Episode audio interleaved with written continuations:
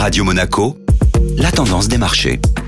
Et la tendance des marchés avec Société Générale Private Banking. Bonjour Laura Guial. Bonjour Benjamin. Les investisseurs ont renversé la tendance de ces derniers jours. L'optimisme de ces dernières séances ne s'est pas poursuivi hier entre la réunion de la Banque Centrale Européenne de demain et des publications de résultats pour certaines décevantes. Les opérateurs de marché n'ont pas pris de risques sur la séance. Les grands indices européens Eurostock 50 et Stock 600 ont ainsi tous les deux clôturé en léger recul de près de 0,30%. Comment ont réagi les investisseurs aux de résultats d'entreprise. La compagnie américaine United Airlines grimpait de plus de 5% à la clôture européenne grâce à l'annonce des perspectives optimistes pour l'année à venir. La volonté des dirigeants de limiter l'utilisation de Boeing a également profité à l'action. Dans son siège, les autres compagnies aériennes telles que American Airlines et Delta Airlines progressaient de plus de 3% à la clôture européenne. Mauvaise surprise pour le groupe industriel 3M qui a annoncé des prévisions décevantes malgré avoir dévoilé des résultats trimestriels meilleurs que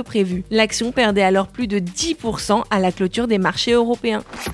Société Générale Private Banking Monaco vous a présenté la tendance des marchés.